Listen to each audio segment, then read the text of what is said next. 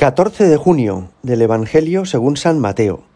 En aquel tiempo dijo Jesús a sus discípulos, Habéis oído que se dijo, amarás a tu prójimo y aborrecerás a tu enemigo.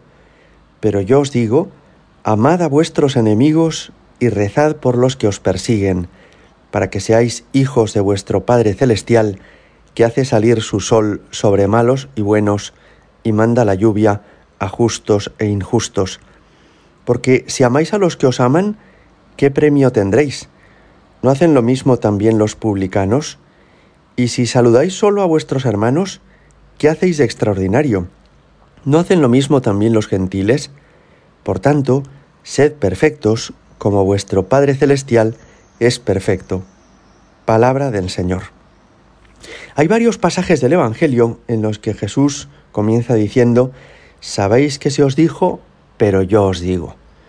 Cuando él dice, sabéis que se os dijo, y utiliza esta forma verbal que es pasiva, sin aclarar quién es el que dijo aquello, se está refiriendo al Antiguo Testamento, es decir, a que Dios dijo antiguamente, a través de Moisés o de los profetas, alguna cosa, ¿no? Por ejemplo, cuando dice, sabéis que se os dijo, no cometerás adulterio, pero yo os digo, no miréis a una mujer deseándola, sabéis que se os dijo, ojo por ojo, diente por diente, pero yo os digo, amad a vuestros enemigos, es Dios de quien nos habla cuando en el Antiguo Testamento ha revelado eso. Y Jesús lo que viene a hacer es a perfeccionar esa revelación. La revelación del Antiguo Testamento es incompleta. No es que sea malo el Antiguo Testamento, no lo es, y supuso un avance para toda la humanidad grandísimo que comenzó a conocer quién es Dios y lo que Dios nos pedía que hiciéramos. Pero Jesús es la plenitud de la revelación y por eso Él viene a perfeccionar lo que durante los siglos anteriores se había dicho. En este pasaje, sin embargo, se da una circunstancia curiosa, y es que Jesús dice, habéis oído que se dijo, amarás a tu prójimo y aborrecerás a tu enemigo. ¿Es que realmente en el Antiguo Testamento Dios había mandado en algún momento aborrecer al enemigo? No, nunca, en ningún pasaje del Antiguo Testamento Dios manda eso. No aborrecerás a tu hermano en tu corazón, dice Levítico 19. Ingenuamente reprenderás a tu prójimo y no consentirás sobre él pecado. No te vengarás, ni guardarás rencor a los hijos de tu pueblo, sino que amarás a tu prójimo como a ti mismo. Te lo digo yo, Yahvé. De modo que en el Antiguo Testamento Dios no había pedido nunca que odiáramos a nuestros enemigos. ¿Por qué entonces dice Jesús que sabéis que se os dijo, odiarás a tu enemigo? Porque los hombres hemos ido manipulando y modificando las cosas que Dios nos ha ido diciendo y hemos ido enseñando a nuestros hijos o a nuestros discípulos cosas como si vinieran de Dios, pero que en realidad no vienen de Él, sino que vienen de nosotros. Eso es efectivamente lo que ha pasado en muchas ocasiones y eso sigue sucediendo hoy.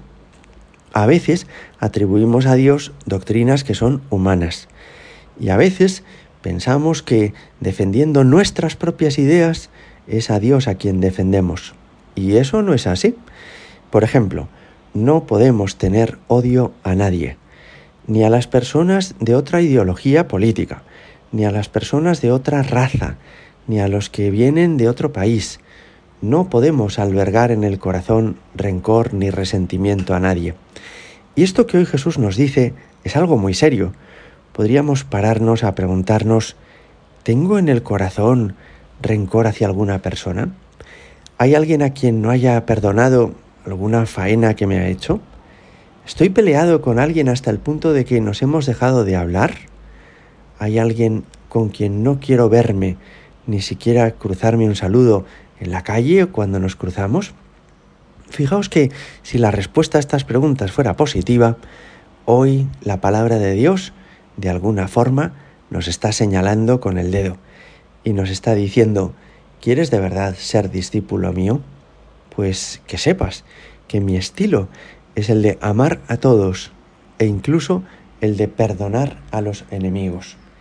Así en el Nuevo Testamento lo vemos en, muchas personas El más importante es Jesucristo.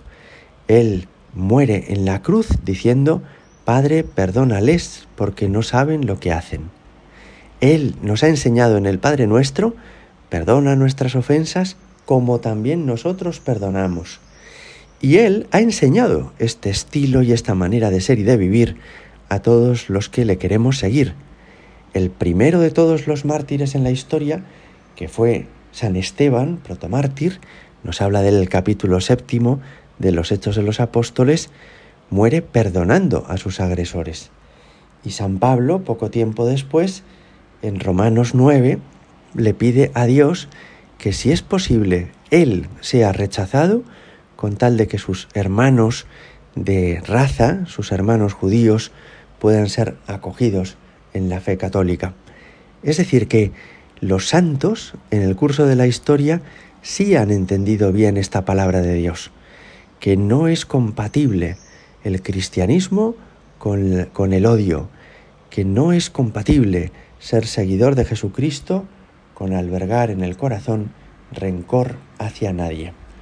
En este día vamos a pedirle al Señor que nos ayude a acoger el Evangelio tal como es y que no nos hagamos un Evangelio a nuestra medida, que no nos creamos más católicos que nadie porque hemos estudiado con la Iglesia o participamos de la vida de la parroquia, sino que hemos de ser seguidores de Cristo también en nuestras actitudes, en nuestro modo de tratar a los demás.